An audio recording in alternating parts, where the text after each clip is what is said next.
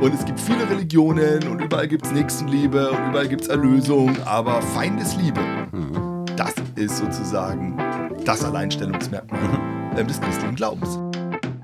Manchmal eben um des Lebens und der Gerechtigkeit und der Freiheit willen ist nicht jeder Frieden wert, bewahrt ja. zu werden. Und das genauer zu taxieren, das ist die wahnsinnig schwere Spannung. Oh, und jetzt hm. ja. sitze ich hier ja. und bin erschüttert, ehrlich. Ja. Also, mhm. also meine wunderbare, friedensethische, homogene, mhm. mit nicht so vielen Wendungen wie bei dir Biografie ist wirklich erschüttert. Hallo und herzlich willkommen zu einer neuen Folge Karte und Gebiet. Ethik zum Selberdenken. Mit Tobias Feix und Thorsten Dietz. Schön, dass du da bist. Wenn du eine Frage hast, schreib uns gerne auf www.karte-und-gebiet.de. Und jetzt viel Spaß bei der Folge. Herzlich willkommen zur 13. Folge von Karte und Gebiet. Heute zum spannenden Thema Friedensethik im Angesicht des Krieges. Was gibt da Hoffnung? Oh, ich weiß es nicht. Zumindest, dass ein wunderbarer Thorsten Dietz da ist. Hallo Thorsten. Ja, hallo Tobi. Ah, heute haben wir uns wirklich was äh, vorgenommen. Also, ja. meine Frau hat es gehört und hat gesagt, mutig. Mhm. Bist du mutig? Geht's dir gut? Ja, wir brauchen ein bisschen Mut, weil, wenn wir mal ganz ehrlich sind, es gab schon Folgen, da wussten wir vorher, wo wir am Ende hinkommen. Ja wir sind gar nicht so sicher, wo wir in 75 Minuten sein werden. Schauen wir mal. Ne? Wir denken beim Sprechen jetzt mal. Ja, und wir ja. haben uns schon äh, richtig gut vorbereitet, weil es ist echt ein kompliziertes ja. Thema und der Angriffskrieg auf die Ukraine, das wollen mhm. wir schon auch ernst nehmen. Nicht nur Friedensethik am grünen Tisch diskutieren, mhm. sondern auch wirklich drüber mhm. nachdenken, was für Konsequenzen haben denn die einzelnen Positionen. Hm. Aber bis, äh, bevor wir da loslegen, einmal ganz kurzer Rückblick auf die letzten zwei Folgen. Hm. Ähm, Homosexualität. Da gab es unglaublich viele Rückmeldungen. Hm. Vielen, vielen Dank äh, sowohl für die sehr kritischen Rückmeldungen als auch für den Dank und das Positive und sehr viele, das hat mich nochmal wirklich gewundert, so in der Mitte. Mhm. Ähm, und da waren viele Mails, die habe ich alle gespeichert, ähm, weil ich es noch nicht beantwortet habe und du auch noch nicht mhm. alle. Na, wir sind da noch dran, wir nehmen es uns aber vor. Mhm. Die gingen mehrere Seiten, mhm. wo Leute nochmal ihre Geschichte erzählt haben mit dem Thema oder Fragen gestellt haben. Sehr klug und reflektiert. Vielen Dank dafür. Jetzt ist das äh, Semester vorbei und der Sommer steht äh, vor der Tür und wir werden zwei Sachen machen. Wir werden A, die ganzen Mails abarbeiten und antworten, versprochen. Und B, wir werden eine Zusatzfolge machen, nochmal zu dem Thema. Und eine Sache, die wurde nämlich sehr oft diskutiert aus verschiedensten Perspektiven, nämlich das Thema wer wird eigentlich diskriminiert? Hm. Werden die Homosexuellen diskriminiert oder doch eher die konservativen Christinnen und Christen? Und also viele haben sich dazu gemeldet. Und da werden wir nochmal eine extra Folge zu machen mhm. zu dem Thema Diskriminierung, weil ich finde das ganz spannend. Aber da verraten wir noch nicht so viel. Wir werden da auch hm. einen Gast haben, vielleicht zum ersten Mal. Hm. Ja, mal gucken. Und da werden wir eine extra Folge machen. Ähm, und da melden wir uns dann wieder nach den Sommerferien, wo wir erholt sind und fit ja. wieder. Das heißt, es geht weiter, ne? Karte und Gebiet. Abonniert halten. Genau. So, und heute ist das Gebiet schwierig, hm. um in der Metapher zu bleiben. Und die Karte, sagen wir mal, auch ein bisschen uneindeutig. Hm. Da kommen wir dann drauf. Es ist wirklich kompliziert. Ja, hm. schwere Waffen von Deutschland ähm, für die Ukraine eine der großen Fragen der letzten hm. Wochen.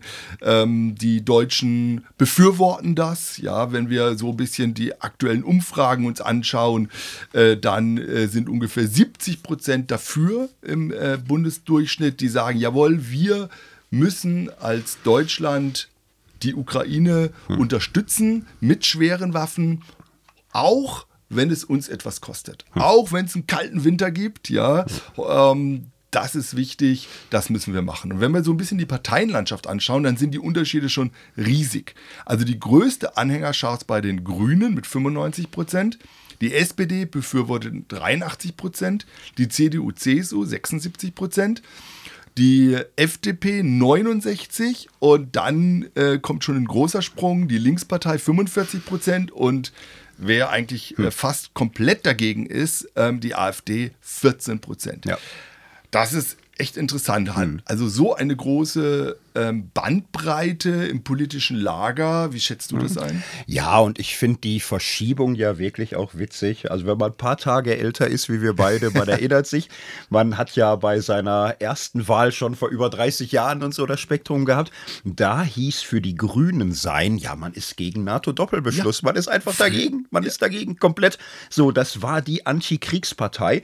Jetzt zu sehen, dass sie mit Abstand die höchste Zustimmung haben, 95 Prozent, Unterstützung der Ukraine, höchste Zustimmung, äh, Waffenlieferungen und anderes, das sind enorme Verschiebungen, mhm. so, ne, wo man sieht, äh, Landschaften und Gebiete können sich im radikalen Wandel befinden und ja. Äh, ja man, man, muss das verfolgen, man muss das auf dem Schirm haben. Absolut. Ja. Und ich finde, da hat äh, unser Kanzler ja das richtige Wort getroffen. Zeitenwende, mhm. das war schon etwas sehr Programmatisches, mhm. ja. Und also die gerade friedensbewegten Grünen, aber auch mhm. die friedensbewegte evangelische Kirche. Mhm. Jetzt hat ein äh, evangelischer Pfarrer äh, gepostet, ähm, alle sollen aus der Kirche austreten, die für Frieden sind und gegen die ähm, ukrainischen äh, Waffenlieferungen. Ja, also mhm. da ist wirklich gerade unglaublich viel ähm, mhm. im Umbruch und in den sozialen Medien wird das heiß diskutiert und die mhm. Leute, die eher, sag ich mal, mehr Frieden, schnelleren Frieden wollen, die ähm, auch vielleicht kompromissbereit sind, äh, was bestimmte Friedenspläne in der Ukraine mhm. angeht, die sind ganz schön unter Druck und wir müssen uns fragen, zu Recht oder mhm. nicht. Ja. Also das werden wir heute schon diskutieren müssen. Wie gehen wir damit um? Ähm, und da natürlich auch die Frage, was können und sollen und dürfen wir mhm. eigentlich diskutieren und entscheiden? Und vielleicht entscheiden gar nicht so viele, oder? Ja.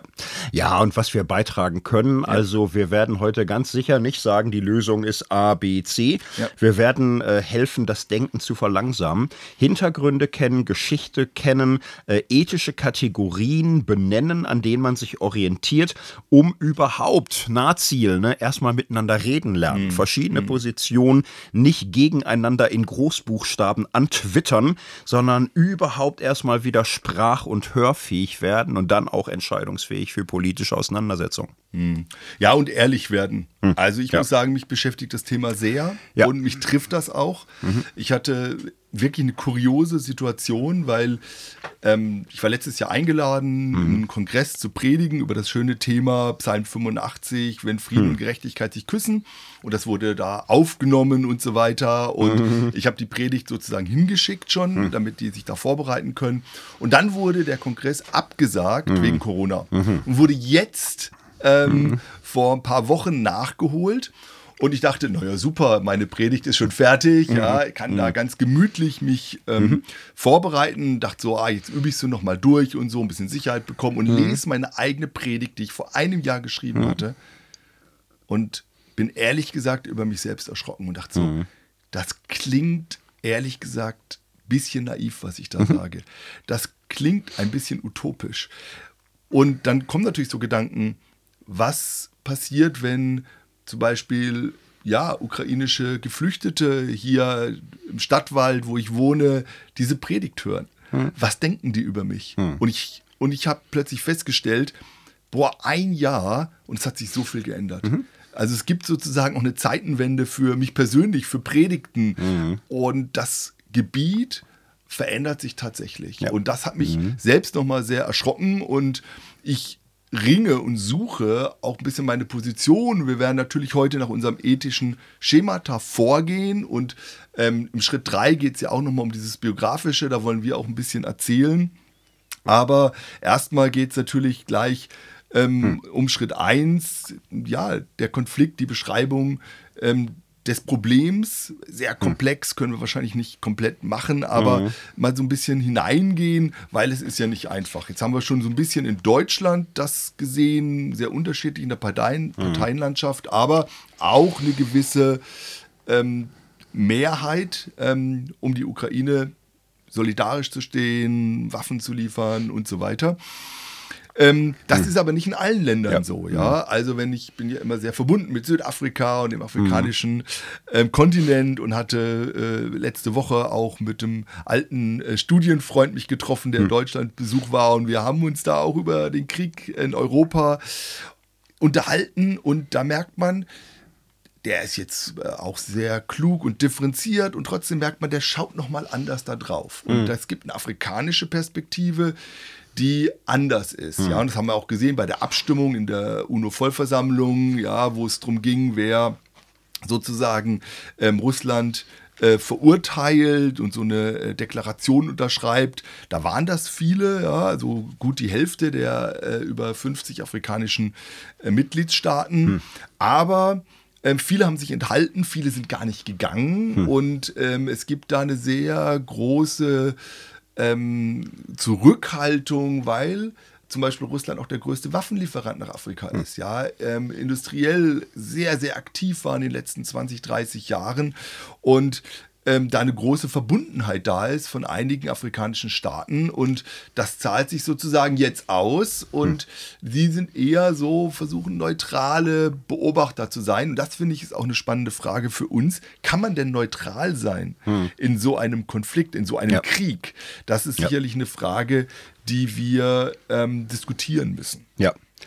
Genau, und äh, es geht ja immer los damit, nicht, was ist der Sachverhalt, was ist der Fall.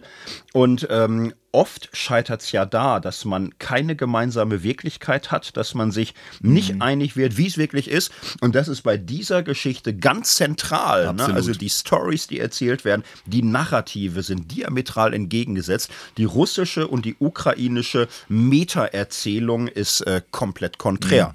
Und äh, jetzt wäre es absurd zu sagen, jetzt erzählen wir die neutrale. Nee. Wir sammeln etwas, was mit Fakten so zu tun hat, aber müssen da auch schauen, ne, was man wirklich sagen kann. Ja, also wir sind natürlich ja. da jetzt auch wir versuchen natürlich hm. äh, Fakten zu sammeln und äh, werden mal so ganz klein bisschen in die Geschichte reingehen, mhm. aber natürlich ist das nicht objektiv, ja. ähm, mhm. sondern wir wissen ja, Geschichtsschreibung oft von den mhm. Siegern geschrieben, ähm, hat eine bestimmte Perspektive und trotzdem muss man sich natürlich bemühen, möglichst viele Seiten anzuschauen und ich glaube, in guter Start, um hm. darüber nachzudenken, ähm, ist der Zerfall der UdSSR. Hm. Ja. ja. wo man sagt, ja, 91 war eine große Zäsur ähm, in Europa, Ende des Kalten Krieges.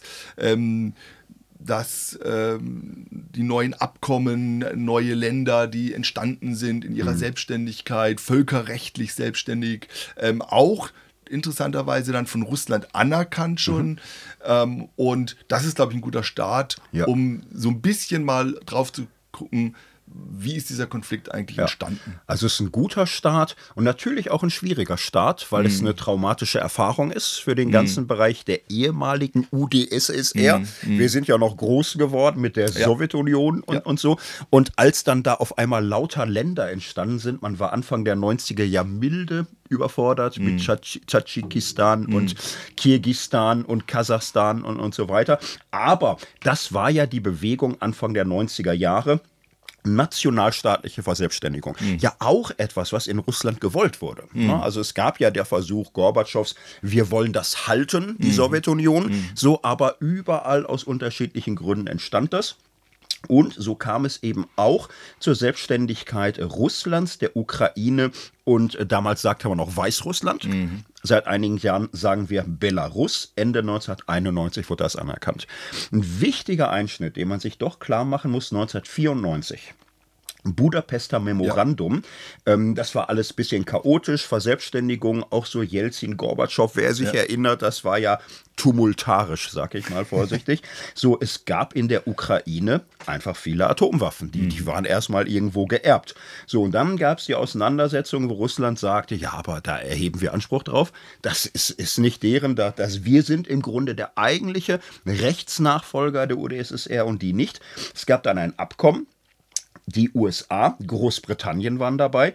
Ukraine geben ihre Atomwaffen ab, bekommen dafür Anerkennung ihrer mhm. Souveränität ja. und Sicherheitsgarantie. Absolut, ja.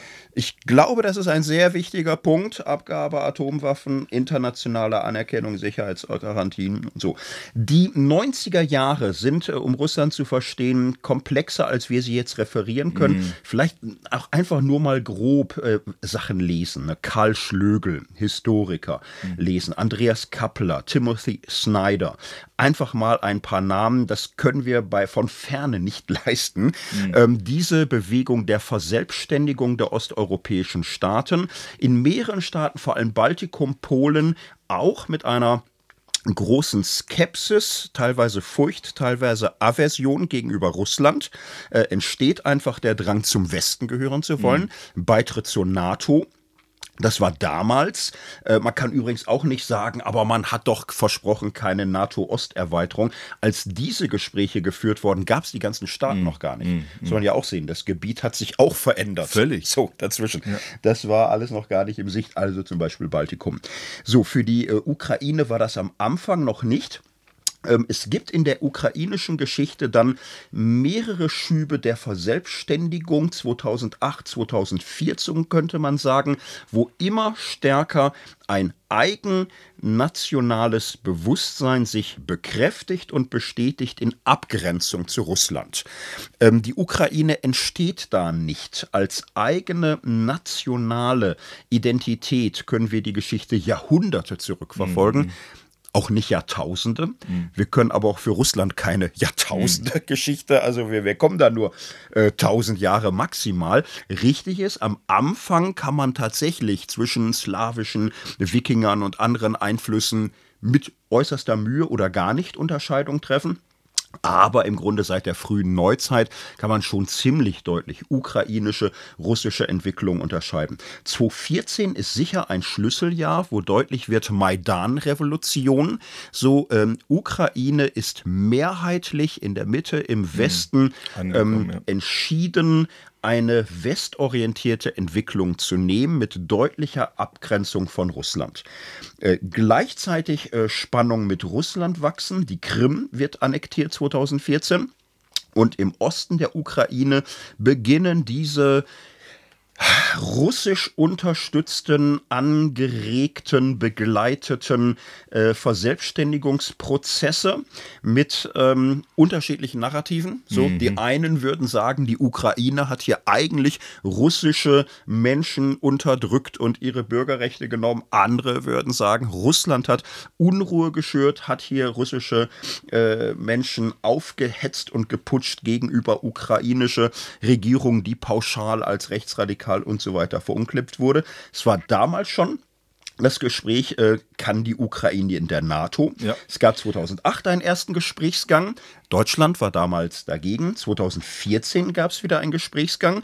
Ähm, wieder war Deutschland dagegen, mhm. obwohl es sowohl in der Ukraine den Wunsch gab, auch im Westen hier und da auch Offenheit. Was äh, stark unter deutscher Mitwirkung äh, verabredet wurde, französischer Mitwirkung, Minsker Friedensabkommen. So 2014, 2015 ja. zwei Friedensabkommen. Hollande, Merkel, äh, Poroschenko, Putin haben das ausgehandelt. Was man erreicht hat, war aber im Grunde ein Einfrieren des Konflikts. Mhm. Und man hoffte, es geht irgendwie weiter, aber eigentlich war es keine Lösung. So, und äh, damals schon gab es mehrere Historiker, die gesagt haben, ähm, der Westen glaubt, das aussitzen zu können, aber das ist ein Pulverkampf. Hier bahnt sich, äh, Pul ähm, Pulverfass, hier bahnt sich was an. Äh, Russland äh, hat immer stärker nationalistische, imperiale, faschistoide Schübe in seiner Entwicklung. Mhm. Timothy Snyder hat das sehr stark betont. Und äh, gerade die Ukraine steht im scharfen Fokus Moskaus. Warum? Ähm, nicht, weil die NATO sich hier ausbreiten will, sondern weil diese Absetzung der Ukraine von Russland und diese Verwestlichung, diese Demokratisierung, mhm. dieser Zugewinn an Bürgerfreiheiten etwas ist, was das russische Staatssystem zutiefst in Frage mhm. stellt und das in direkter Nachbarschaft mit größter Sprachnähe und Bekanntschaft der Völker als etwas eingeschätzt wird, was höchst bedrohlich und nicht tolerabel ist. Ich denke, die Entwicklung von 2022 haben wir hinreichend vor Augen. Äh, Februar erklärt Putin, das Minsker Abkommen hat keine Aussichten mehr. Es wird ja lange auch gesagt, 21, 22, niemand hat den, die Absicht, eine Mauer zu bauen. Mm. Wir planen noch keine Invasion. Ja, noch alles eine Übung, sind Truppenübungen.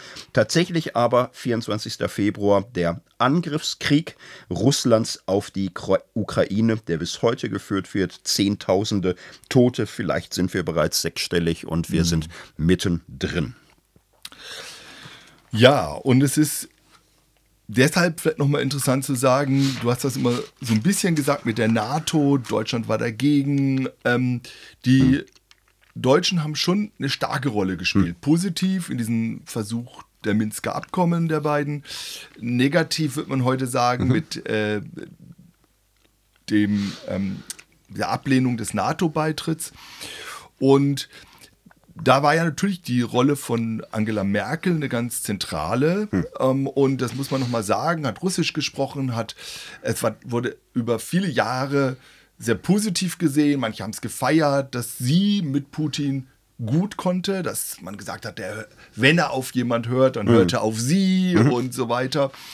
Und äh, das finde ich jetzt auch interessant, jetzt im natürlich im Rückblick sieht man das ganz anders. Hm, ja. ja. also das, was man über Jahre hm. gelobt hat, ihre sehr kluge ähm, Politik gegenüber Osteuropa, dieses Sondieren immer mit Putin, dieser direkte Draht, mhm. den, den sie hatte. Mhm. Und heute würde man sagen, nein, ähm, ja, Putin hat das mhm. ausgenutzt. Ja, ja und äh, das ist auch interessant. Wir haben in Deutschland ja seit den 70er Jahren äh, eine konstante, kontinuierliche russlandfreundliche Grundhaltung. Es beginnt mit der mhm. Entspannungspolitik der SPD, wo im Nachhinein ja mhm. alle gesagt haben, war mehr oder weniger gut.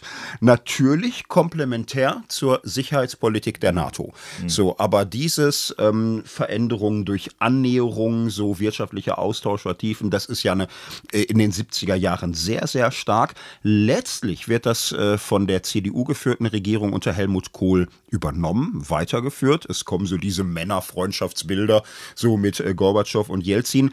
Schröder, Oh hm. Gott, schwieriges Thema, vertiefen wir nicht. Aber dass das äh, eine, eine russlandfreundliche Grundhaltung war, hm. ist ja so. Merkel auch. Hm. Also Großbritannien, eine andere Geschichte. Großbritannien ist das Land in Europa, was die Russland skeptischste Politik der letzten Jahrzehnte gefahren hat. Und auch jetzt, jetzt könnte man, ist. Könnte ja. man bis ins 19. Jahrhundert hm. zurückfahren, müssen wir alles nicht. USA wechselhaft. Mhm. Man muss ja doch mal sehen, dass wir 2016 bis 2020 einen US-Präsidenten hatten, der sich nicht gerierte, mhm. sich als Fanboy Putin mhm. zu outen. Mhm. So, das ist ja jüngste Vergangenheit. Mhm. So und ähm, so ist es normal. Ne? Also sehr, sehr wechselhaft, aber in Deutschland eigentlich eine Nähe zu Russland und eine wirtschaftliche Abhängigkeit in Energiefragen, die Russ äh, Deutschland zum Hauptfinanzier im Grunde Macht äh, des russischen Staatshaushaltes. Es sind ja enorme Summen und Deutschland in eine einzigartige Abhängigkeit gebracht hat. Dass das wohl falsch war, sehen inzwischen die meisten. Hm. Ja, also das mal so als kleiner, ähm, wirklich ähm, marginaler historischer hm. Einblick, aber ja. dass wir diesen Kontext, auch den historischen ja. Kontext ein bisschen ja. ähm, vor Augen haben. Und der und, ist nicht objektiv, das ist das Schlimme. Ne? Genau, also, aber, aber trotzdem, glaube ich, hilfreich. Ja. Man, alle sind mhm. ja mündig genug. Ja. Ähm, es gibt ja zu allen Narrativen ja. äh, Bücher und das Internet ist voll davon. Ähm, aber ich glaube, mir ist nochmal der Punkt wichtig zum Abschluss. Mhm.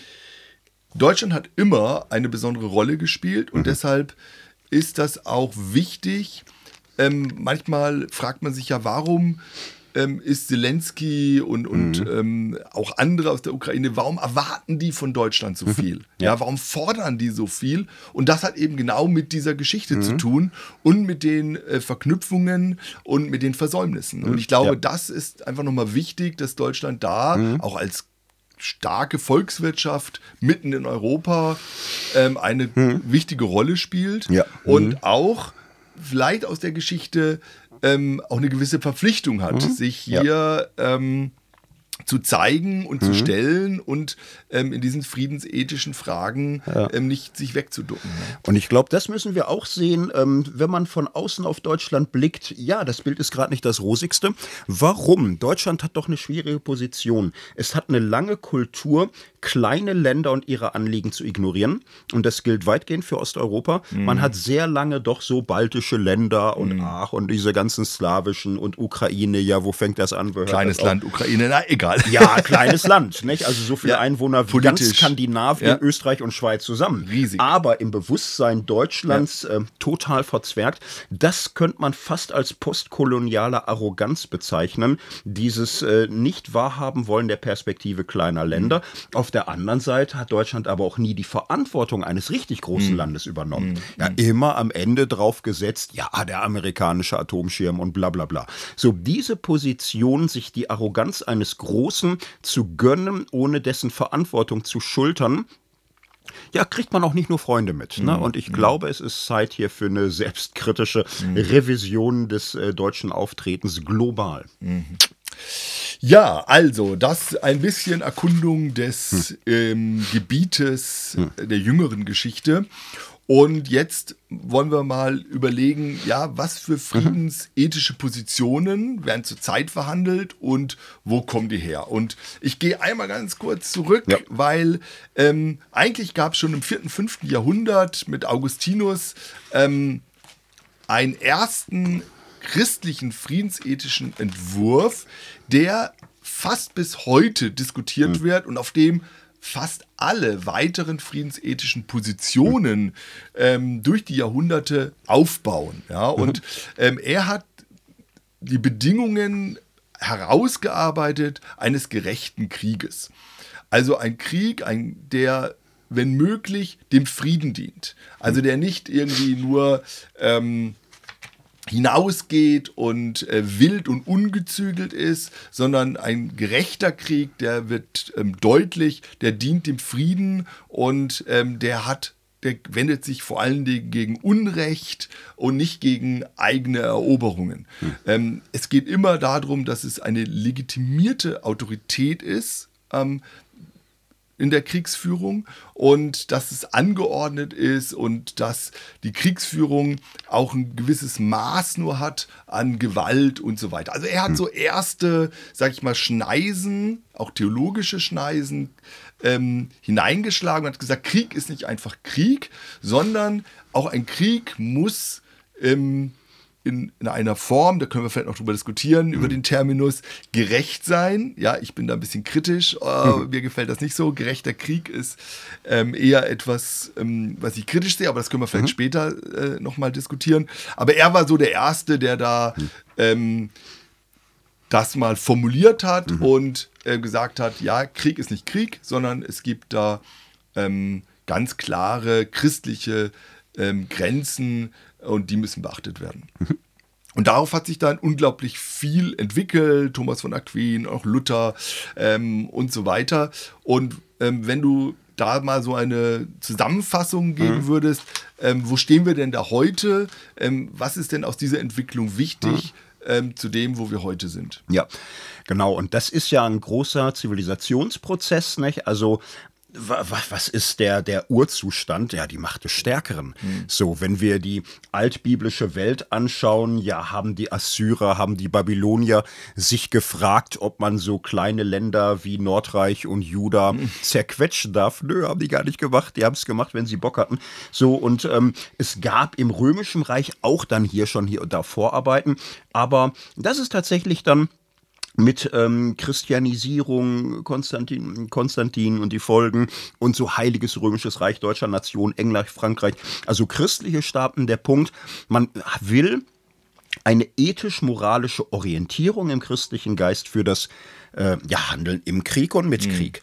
Also ich nenne mal systematisch, was sich damals entwickelt hat, von der alten Kirche übers Mittelalter bis in die frühe Neuzeit hinein. Man sagte, ähm, Ethik und Krieg bedeutet, ähm, ja, Krieg ist meistens falsch. Nicht? Also es muss klare Gründe zum Krieg geben. Das ist so der erste Punkt. Ein gerechter Grund ist notwendig. Ein Krieg ist nur dann gerechtfertigt, wenn er auf ein moralisches Übel oder einen Angriff von außen reagiert. So, zweitens, du brauchst eine gerechte Absicht. Das Ziel des Krieges muss es sein, Unrecht zu beseitigen und Frieden herzustellen. Du kannst also nicht sagen, ich überfall mein Nachbarland, weil die sind reich und ich nicht. Oder ich hätte gern auch mehr Blick oder so. Oder ich hätte gern, was weiß ich, höhere Berge in meinem. Das ist alles Mist. Äh, gerechte Absicht. Unrecht beseitigen, Frieden wiederherstellen. Auch war klar, Krieg ist nur letztes Mittel, Ultima Ratio. Vorher Verhandlung, Vermittlung, Wirtschaftsblockade, das muss alles probiert worden sein. Vorher machst du keinen Krieg. Viertens, begründete Hoffnung auf Erfolg. So, das Ziel muss sein, nicht Vernichtung der anderen, sondern künftige Versöhnung mit dem Feind, nicht Ersetzung eines Unrechts durch ein anderes. Und der Krieg muss ausgerufen werden von einer legitimen Autorität, also Bürgerkrieg hat man düstere Erinnerung, ist nie gut. Äh, illegitime Instanzen, Bürgerkriege, Putsch, da ist ja nie Ende. Da hast du lauter mhm. Warlords oder so. Also Gründe zum Krieg diese fünf müssen gegeben sein. Wenn einer wegfällt, ist der Krieg schon nicht mehr gerecht. Und dann sagte man, im Krieg gelten auch Regeln. Verhältnismäßigkeit der Mittel. Im Krieg darf nicht mehr Schaden verursacht werden als äh, durch das, was ihn begründet. So, und ganz klar Unterscheidung von Kämpfenden und Zivilisten. Die Zivilbevölkerung sollte nicht angegriffen werden.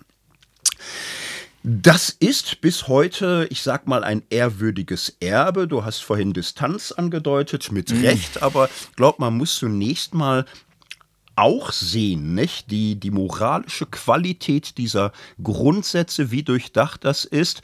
Das würde ich schon mal sagen, 95 Prozent der Menschheitsgeschichte hätten niemals stattfinden dürfen. Vielleicht noch mehr. Mhm. So, das wäre schon ein ganz guter Filter gewesen. Ja, also ich kann natürlich das total anerkennen, dass man sagt, ähm, man versucht selbst in einem Krieg ähm, nach moralischen Standards zu handeln. Ja, mhm. und äh, das ist natürlich auch nachvollziehbar, die zu formulieren. Mh, hm, aber ich glaube, ich habe schon mit dem Terminus ein Problem. Mhm. Also kann es einen gerechten Krieg mhm. geben? Also ich glaube, Krieg ist immer ungerecht. Mhm. Und ähm, auch das Zivilgesellschaft zum Beispiel, wenn möglich, äh, nicht äh, betroffen ist. Das, also ich kann mich überhaupt an keinen Krieg erinnern, wo das der Fall war. Mhm. Also ich glaube, dass Krieg immer ungerecht ist und dass Krieg als Ziel nie gewollt sein kann. Ja, und ähm, deshalb äh, verstehe ich das, dass man sagt, okay, wenn es soweit ist, wenn die ähm, Ultima Ratio da ist mhm. und ähm, es gibt, da kommen wir ja auch hin, einen Verteidigungskrieg zum Beispiel, dann ähm, wollen wir auch dort nicht alles über Bord werfen, was uns mhm. wichtig ist, sondern versuchen dort auch moralisch-ethische Standards zu haben. Mhm. Alles gut. Aber ich glaube, ich würde es nicht so nennen. Ich würde es mhm. nicht, ja. weil es ist so eine Selbstsuggestion. Ähm, jetzt, also wir machen den gerechten Krieg. Ich glaube, es gibt keinen gerechten ja. Krieg. Ja, und da ist die Entwicklung ja hingegangen. Das ja. ist eine Geschichte des 20. Jahrhunderts. Das perfide ist ja, jeder, der dann einen Krieg begonnen hat, hat sich natürlich bemüht, den als gerecht darzutun. Genau, und da sind wir natürlich auch ja. wieder bei dem, also du hast auf der einen Seite immer eine natürlich materielle, kriegerische Auseinandersetzung mhm. und auf der anderen Seite immer auch eben diese narrative Propaganda, mhm. auch wie wir es jetzt haben. Und äh, natürlich, äh, niemand sagt, ja, also ähm, ich führe hier einen schmutzigen Krieg, ja, ich mhm. habe möglichst viele Zivilisten und Krankenhäuser und Kindergärten und Schulen mhm. angegriffen, das ist doch richtig gut. Nein, mhm. das ist ja immer genau das, ne, was dann auch an ähm, Propaganda und äh, diese, dieser ganzen Suggestion, wir sind die Guten. Ja, es gibt ja immer mhm. nur Gute. Ja. Und, und deshalb glaube ich, äh, da muss auch mehr Realismus rein, auch mhm. sehr, mehr Selbstreflexion, also in, in die Diskussion darüber, zumindest mhm. wenn wir in die Vergangenheit schauen, aber natürlich auch und ähm, wie gehen wir mit der gegenwärtigen Lage um. Ne? Ja. ja, und es ist immer eine Frage der Perspektive. Ne? Ja. Also ich glaube, man wird sofort einig, dass ähm, der deutsche Überfall auf Polen ein hundertprozentiges Beispiel eines Unrechtskrieges ist. Mhm. Selbst da wurde es ja so gedreht, es wird Klar. zurückgeschossen. Ja. So, das zeigt ja. die ganze Idee ist darin schon falsch. So und umgekehrt würde ich dann aber auch sagen, äh, dass viele europäische Länder Widerstand und Krieg geleistet haben gegen Nazi-Deutschland.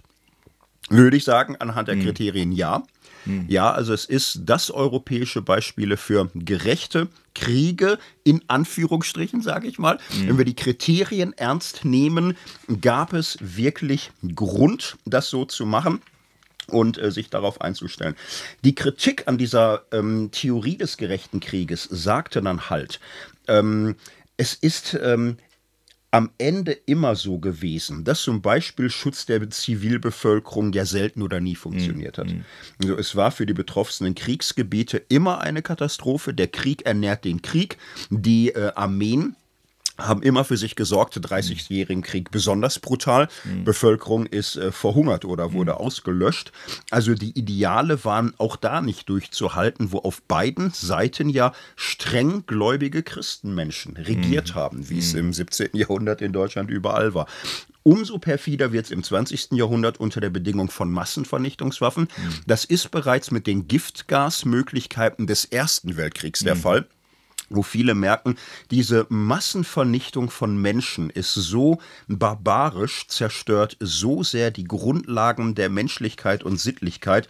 Das ist durch nichts zu rechtfertigen, das, was mhm. wir hier haben. Zweiter Weltkrieg erst recht. Und Atombomben, das äh, kann überhaupt keine Rechtfertigung haben. Mhm. Von einer solchen Theorie muss man irgendwie Abstand finden. Man muss das wirklich nochmal komplett neu aufstellen. Mhm. Genau, und das ist ja ähm, eigentlich jetzt aus evangelischer Sicht 2007 geschehen. Mhm. Da gab es eine Friedensdenkschrift, die ja damals auch so eine, ich sag mal in Anführungszeichen, kleine Zeitenwende war ähm, in der Friedenspolitik ähm, der äh, evangelischen mhm. Kirche, mhm. nämlich aus gerechter Krieg wurde gerechter Frieden. Ja, mhm. und also die hieß, für die, die es mal nachlesen wollen, 2007 aus Gottes Frieden leben, für gerechten Frieden sorgen. Mhm. Und da war jetzt plötzlich der ähm, Umschwung, also ich würde sagen, erstmal, es wurde viel angeknüpft von den äh, moralisch-ethischen Grundlagen des gerechten Krieges, aber jetzt war eben der Fokus nicht so sehr auf den Krieg, sondern auf den Frieden. Das heißt, es wurde ähm, sehr stark ähm, auch auf Prävention. Also man, also es fängt sozusagen an, der Frieden, bevor der Krieg beginnt. Mhm. Und ich glaube, das war eine der ganz zentralen Änderungen, dass man gesagt hat, ah, wir müssen anders denken. Mhm. Wir müssen viel früher anfangen. Nicht erst, wenn das Kind in den Brunnen gefallen ist, sondern es gibt oft einen langen Weg zum Krieg und da beginnt sozusagen Frieden auf diesem Weg und wir müssen hier mehr ähm, gucken, wo sind Menschenrechte, wo sind Entwicklungen, äh, wo wird Gerechtigkeit äh, mit Füßen getreten und wie können wir auf diesem Weg schon ähm, intervenieren und eingreifen, ähm, um Frieden möglich zu machen. Mhm. Und äh, die Geschichte ist da wirklich spannend. Die 80er Jahre, die waren in Deutschland, Westdeutschland ja wirklich wild, weil NATO-Doppelbeschluss mhm. hieß ja Reagan, Thatcher, Kohl, so Schmidt noch und mhm. dann Kohl sagen sehr klar, ähm, wenn die Sowjetunion aufrüstet, SS-20, wir werden Pershing 20 in Europa stationieren. Wir sind bereit jederzeit zu Verhandlungen, aber wir werden äh, komplett erneuern, modernisieren und äh, Atomwaffen auch in Europa durchstationieren zur Abschreckung. Abschreckungspolitik. Eigentlich mhm. wollen wir Verständigung, aber wir halten Abschreckung für den Weg, unser Überleben möglich zu sichern. So, und das hat äh, damals große Demonstrationen heraufgerufen. Ich war auch noch ein bisschen dabei, so in der Spätzeit und so. Aber so 83, eine riesen Friedensdemonstration.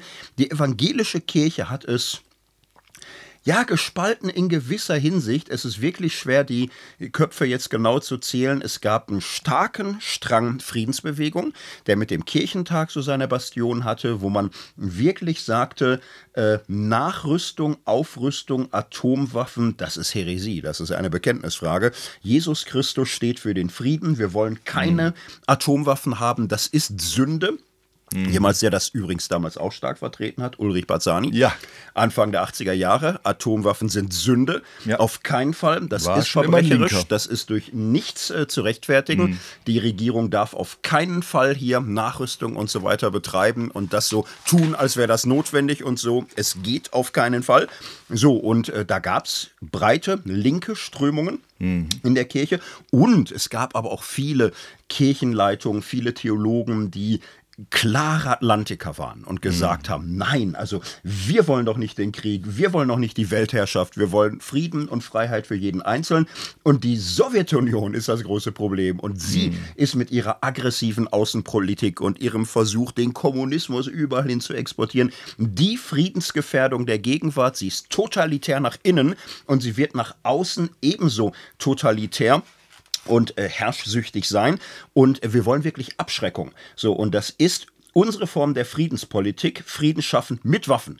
Mhm. So, und in der EKD, oh, Spannungen und so, und es gab dann 81 eine Friedensdenkschrift Frieden wahren, fördern und erneuern. Ich finde die sehr stark. Die mhm. sollte jeder lesen, der sich fürs Thema interessiert weil beide Positionen stark entfaltet werden und beide werden so komplementär formuliert, dass man sagt, beides gibt es bei uns mhm. und beides kann einander anerkennen. Keins davon sollte mhm. absolut gesetzt werden. Frieden muss das Ziel sein. Manche sagen, wir wollen keinen Dienst an der Waffe, die EKD unterstützt das. Manche sagen, wir halten auch Nachrüstung und Abschreckung für nötig. Wir unterstützen es nicht gerne, aber es ist auch evangelisch, mhm. das so zu sehen. Und so, und in den nächsten Jahren war dann aber die Frage, kriegt man es vielleicht zusammen? Und 2007 endgültig dann gerechter Friede ein neues mhm. Leitbild. Du hast die Punkte gerade schon genannt. Ne? Also äh, nicht mehr Krieg vorbereiten, sondern Frieden vorbereiten. Wie? Naja, durch Menschenrechte, durch Entwicklung, nachhaltige Entwicklung, durch transnationale Gerechtigkeit, durch Verständigung, durch Dialog, durch Begegnung. Konfliktprävention mhm. ist entscheidend. Nicht irgendwie Abschreckung und ansonsten gucken wir uns nicht an, sondern die Menschen zusammenbringen in Sport, in Musik, in Kultur, Reisen und so Feindseligkeit erst gar nicht aufkommen lassen. Das ist der Schlüssel. Genauso wie soziale Gerechtigkeit, keine Angst um Rohstoffe, um Hunger und, und so weiter.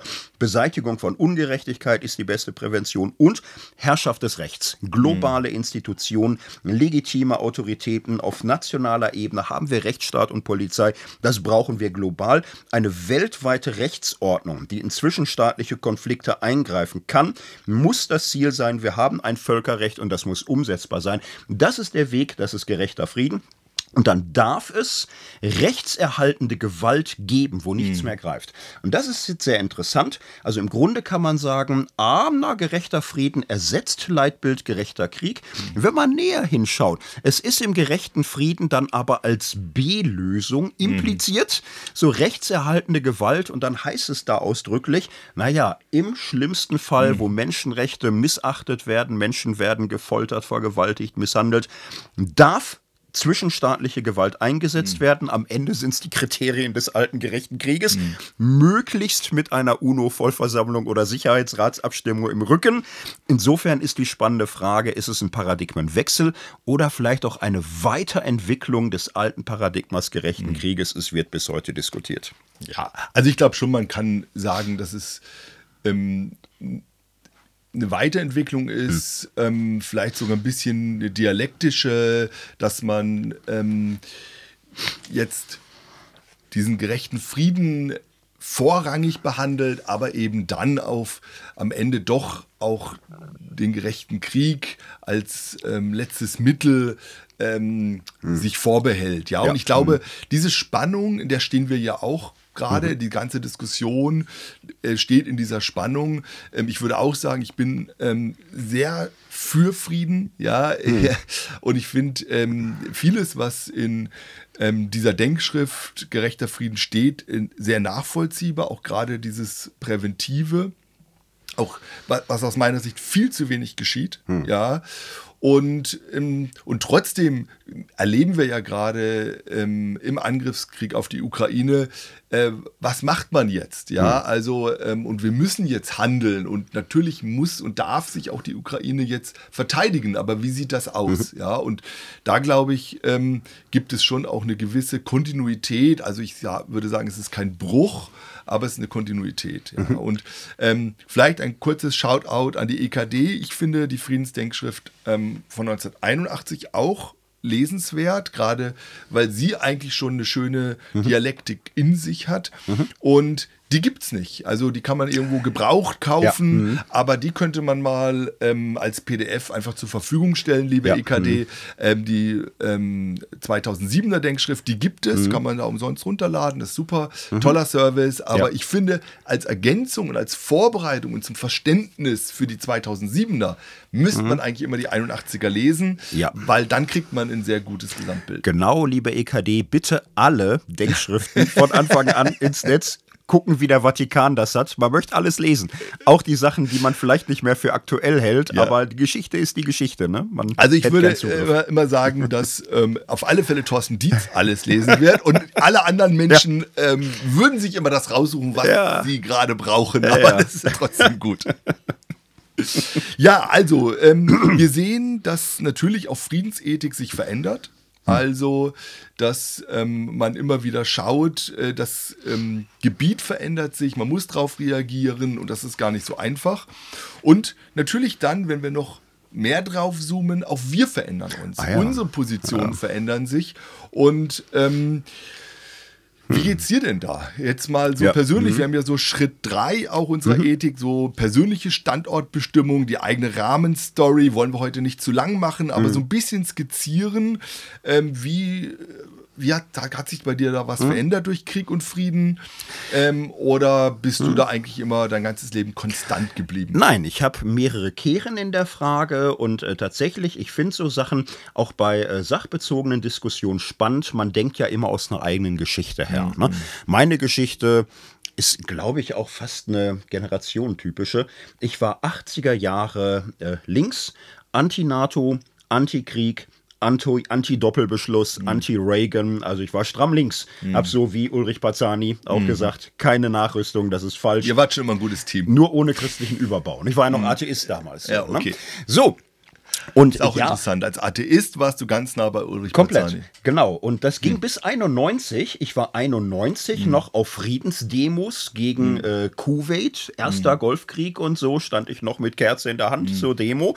So, und dann aber habe ich doch eine ziemliche Kehre genommen.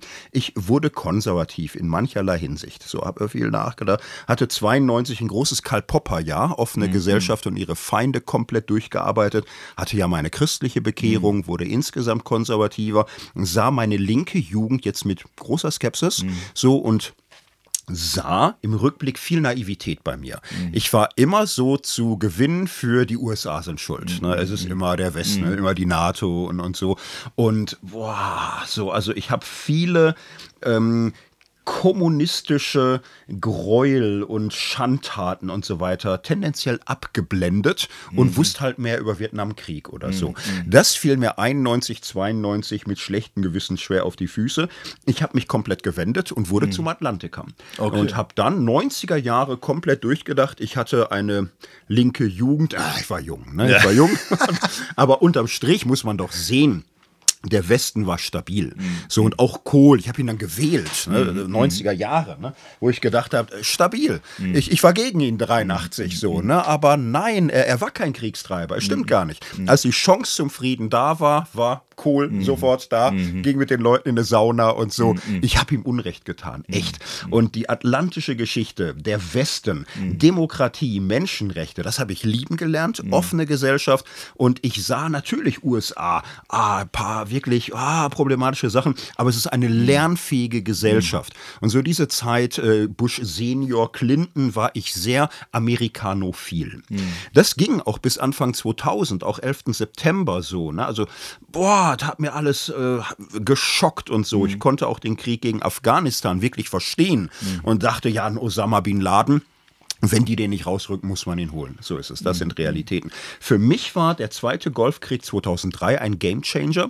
Ich habe mich damals exzessiv da reingefriebelt. Ich habe 20 Bücher gelesen, mhm. ersten Monate 2003 und hatte dann irgendwann das Gefühl, dieser mhm. Krieg ist ein Riesenfehler. Das mhm. ist äh, der Abgrund. Das, ist ein, das ist völlig falsch. Das mhm. geht so gar nicht. Weil diese Krieg gegen den Terrorpolitik produziert die Terroristen von morgen. Das ist mhm. echt falsch. Mhm. Äh, ich habe dann eine ziemliche, wie sollen wir sagen, wieder Linkskehre gemacht. Mhm. Ich merkte inzwischen auch, man kann Amerika ja gar nicht lieben. Es gibt mhm. ja mindestens zwei davon. Ich muss mich entscheiden. Und war dann ja beim linken Amerika, ne? also beim demokratischen, liberalen Amerika und nicht beim nationalistischen, militaristischen Amerika und habe wieder 2003 gegen Krieg demonstriert. Déjà-vu. Und das war die nächsten 10, 15 Jahre für mich schon sowas. Ähm, es ist eine Illusion der NATO zu glauben, durch Aufrüstung, durch Militär und, und so weiter kriegen wir den islamistischen Terrorismus mhm. besiegt. Mhm. Das ist der falsche Weg, weil wir damit so ein Narrativ betreiben, wir bomben alles weg und uns gehört die Welt. Mhm. Sondern wir müssen eigentlich viel mehr setzen auf gerechten Frieden.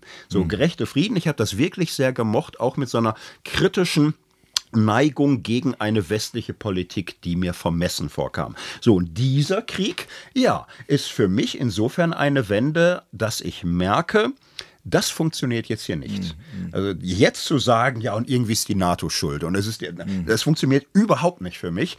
Ich kriege Anschluss tatsächlich an meine altatlantische Linie und würde sagen, also es ist mindestens ein Fall für gerechtfertigte Gewalt im Sinne der Friedensdenkschrift 2007 und wir müssen tatsächlich auch noch mal ganz neu Maß nehmen. Es gibt imperiale Konflikte zwischen großen Blöcken. Da kann man nicht einfach sagen, wenn wir lange genug miteinander reden, dann wird alles gut. Das greift mhm. so nicht. Insofern bin ich da in lebendiger Bewegung und gucke mhm. die Fäden meiner Biografie zusammenzuhalten. Ja, sehr spannend. Wie war es bei dir? ja, also äh, tatsächlich ganz anders. Ähm, also ich bin ja aufgewachsen, so die Teenie-Jugendzeit in Adelshofen, kleines Dorf und habe so in ja, ich habe ja Schornsteinfeger gelernt, eine Lehre hm. gemacht und ähm, Heavy Metal gehört, in der Badischen Landeskirche Jugendarbeit gemacht und ich habe mich ehrlich gesagt für Politik gar nicht so sehr interessiert, hm. ja. Ähm, und dann kam irgendwann ein Brief, ja, Einberufung, ja, äh, hm. Wehrdienst. Und das war für mich ähm, eine richtige Herausforderung. Ja, im Dorf, die meisten meiner bisschen älteren Freunde, war klar, die gehen zur Bundeswehr. Und es war auch so ein bisschen der Duktus, das tut den jungen Menschen gut und so. Und ähm, da habe ich, glaube ich, zum ersten Mal angefangen, äh, mich damit auseinanderzusetzen. Hm. Ja, also ähm, wirklich Bibel zu lesen, ja, und mit Leuten zu reden, um mit meinem Vater zu diskutieren und ähm, zu überlegen, was will ich denn eigentlich? Hm. Ja, ich hatte dann noch so ein bisschen ein Jahr Zeit, irgendwie kommt man noch aufschieben, weil Lehre fertig machen und so weiter. Aber mir war klar, wenn die Lehre fertig ist, ja, dann muss ich mich entscheiden. Ja. Und ich habe mich dann wirklich aus besten Wissens- und Gewissensgründen entschieden, ähm, zu verweigern. Und da musste ich richtig so ein 10-Seiten-Paper schreiben und dahin schicken und so und hatte da wirklich auch noch damals äh, äh, gedacht, wow, wenn es nicht durchkommt und so. Und, ähm, und das war für mich so die erste große Auseinandersetzung. Hm. Und da habe ich sehr bewusst gesagt, ja, ähm, so wie ich Jesus verstehe, ist er immer gegen Gewalt und für Gewaltfreiheit. Und Jesus hat das ernst genommen und Bergpredigt ähm, und dann damals zum ersten Mal Bonhoeffer gelesen, Nachfolge und so weiter. Und das hat mich total ähm, inspiriert und äh, hat mir zum ersten Mal so auch, ja, so ein bisschen zum ersten Mal für Theologie und Ethik interessiert eigentlich, hm. ja. Und ähm, genau, habe dann auch, äh, finde ich, ein bisschen büßen müssen, 24 Monate Zivildienst, hm. also mhm. richtig lang, zwei Jahre meines Lebens Zivildienst gemacht und es war eine harte Zeit, aber auch eine sehr, sehr gute und prägende Zeit. Also ich war in der ähm, Altenpflege und Menschen mit Behinderungen gepflegt, also waschen und, ähm, und versorgen und so weiter. Mhm. Und da fällt nur ein Satz, fand ich ganz interessant, weil die älteren Leute, die ich damals ähm, sozusagen jeden Tag morgens beim Aufstehen geholfen habe, angezogen habe, äh, gebadet habe, abgewaschen und so weiter. Das waren ganz viele Leute, die im Krieg waren. Hm. Ja, also ich hatte einen, den ich jeden Tag versorgt hat, der war im, mit Rommel im Wüstenkrieg. Ich war einen, der hat zwei Beine und einen Arm äh, in Russland verloren hm. ähm, und so weiter. Und, ähm, und ich habe, glaube ich, sehr viel über den Krieg, über, die, über den Grauen des Krieges im Zivildienst ähm, gelernt und ähm, das hat meine Meinung eigentlich nochmal bestätigt. Hm. Ja, und Genau, das ging dann weiter. Ich habe dann ja studiert und habe dann meine erste Masterarbeit tatsächlich über die Antithese der Feindesliebe geschrieben. Hm. Also 120 Seiten nur über anderthalb Verse und, ähm, und kam da auch zu dem Ergebnis, ja, philologisch, exegetisch, im Kontext der Bergpredigt, ähm, das ist der Kern des Christentums. Hm. Ja, und es gibt viele Religionen und überall gibt es Nächstenliebe und überall gibt es Erlösung, aber Feindesliebe, hm. das ist sozusagen das Alleinstellungsmerkmal ähm, des christlichen Glaubens. Und deshalb ist es für mich nicht optional, sondern ist für mich sozusagen ähm, absolut verpflichtend. Ja, hm. und ähm, darauf habe ich aufgebaut und war dann großer Fan von Howard Yoda und den Mennoniten. Hm. Und dann war der damals ähm, ähm, Jugoslawienkrieg und Howard Yoda hat da und die Mennoniten vorgeschlagen, dass sich 10.000 Christinnen und Christen hm. zwischen die Fronten werfen und als Friedensstifterinnen und Friedensstifter gewaltfrei ihr Leben opfern für den Frieden. Und hm ich habe wirklich überlegt, ob ich da mitmachen würde. Hat dann niemand gemacht und ich auch nicht. Und ich bin froh, dass ich nicht wirklich gefragt wurde. Aber das war so ein bisschen, das haben wir diskutiert. Das war mir total wichtig. Ja, dann ähm, nach Südafrika gegangen, Walter Wink entdeckt, ähm, eine Theologie der Gewaltfreiheit, der ähm, und also das hat, hat sich sozusagen immer weiter entwickelt, mhm. ausgereift und meine Meinung wurde eigentlich immer eher verfestigt. Ja, und natürlich ähm, in den letzten Jahren äh, gab es schon immer wieder die ganzen ähm, auch aktuellen Kriege, mit denen ich mich auseinandergesetzt habe. Ich habe ähm, zwei Jahre jetzt im Syrienkrieg, jeden Freitag 17 Uhr, mhm. ähm, ein Friedensgebet angeboten. Ähm, zwei Jahre jede Woche, mhm. weil mir das wichtig ist, für Frieden zu beten. Mhm. Also ähm, Gewaltfreiheit heißt ja nicht Passivität, ja. Hm. Gewaltfreiheit heißt ja aktiv zu sein, ja, auch ähm, spirituell aktiv zu sein, äh, zivilgesellschaftlich aktiv zu sein. So, und ähm, dann auch 2007 die Friedensdenkschrift, habe ich auch schon gesagt, hat mir sehr gut gefallen. Hm. Oh, und jetzt hm. ja. sitze ich hier ja. Und bin erschüttert, ehrlich. Ja. Also, mhm. also meine wunderbare, friedensethische, homogene, mhm. mit nicht so vielen Wendungen wie bei dir, Biografie, mhm. Ist wirklich erschüttert. Und ich bin gerade so, mein Herz hängt da immer noch dran, mhm. ja, und ähm, ich, ich stehe da auch zu vielem, mhm. ja, aber ich merke auch, dass mein Kopf und jetzt, wo das auch so nah ist nochmal, mhm. das hat sicherlich was damit zu tun und ich hier in Marburg mit Uk ukrainischen Geflüchteten zu tun habe und so weiter und so fort.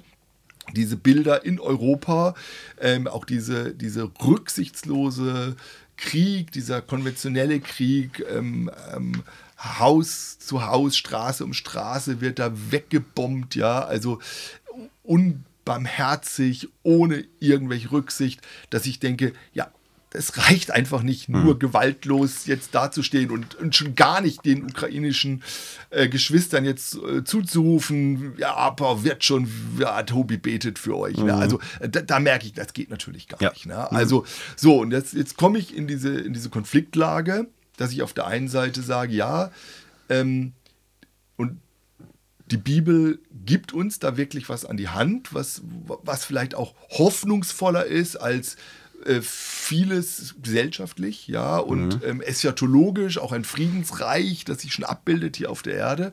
Und auf der anderen Seite ist es eben nur, ist es hat es begonnen, aber es ist noch nicht vollendet mhm. und wir stehen in einer ja. Spannung und diese Spannung, die versuche ich gerade nochmal neu durchzubuchstabieren, ähm, zu sagen, ja, ich möchte nicht ähm, in eine gerechte Krieg-Rhetorik hinein, aber ich möchte auch nicht in eine Naivität, eine Verantwortungslosigkeit, ein ähm, aus einer sicheren, äh, äh, sicheren ähm, Umgebung heraus Ratschläge des friedensgebenden mhm. Position. Also das will ich auf ja. keinen Fall. Mhm.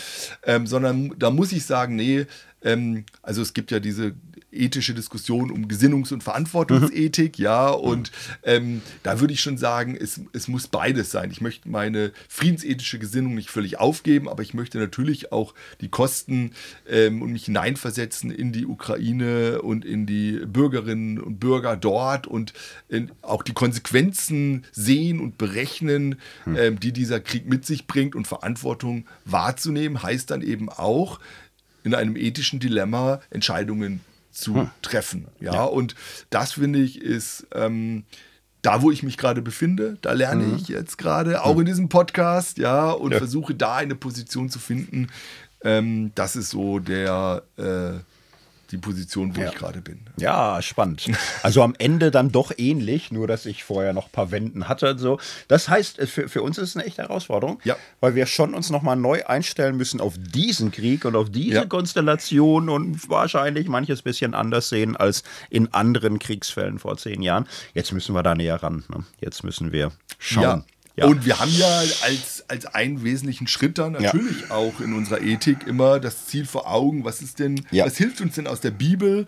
Ähm, wie sieht die Karte aus für eine ethische Urteilsbildung? Mhm. Und da könnte man natürlich einen ganzen eigenen Podcast machen. Machen wir vielleicht mhm. irgendwann, falls es jemand wünscht. Ähm, aber wir skizzieren mal ähm, mhm. ganz kurz durch. Ähm, ich fange mal an, Altes Testament. Mhm. Vielleicht der zentrale Begriff dort für Frieden, Shalom. Äh, Shalom, der die äh, Beziehungsebenen äh, des Menschen bezeichnet gegenüber Gott, gegenüber sich selbst, gegenüber den Nächsten und gegenüber der Natur, also sozusagen alle ähm, Beziehungsebenen. Und Shalom beschreibt die wiederherstellende Gerechtigkeit dieses Friedens ähm, in diesen ganzen ähm, verschiedenen ähm, Dimensionen. Und die äh, Torah ist sozusagen der gesetzliche Versuch, das durchzudeklinieren am Beispiel eben des äh, Volkes Israel.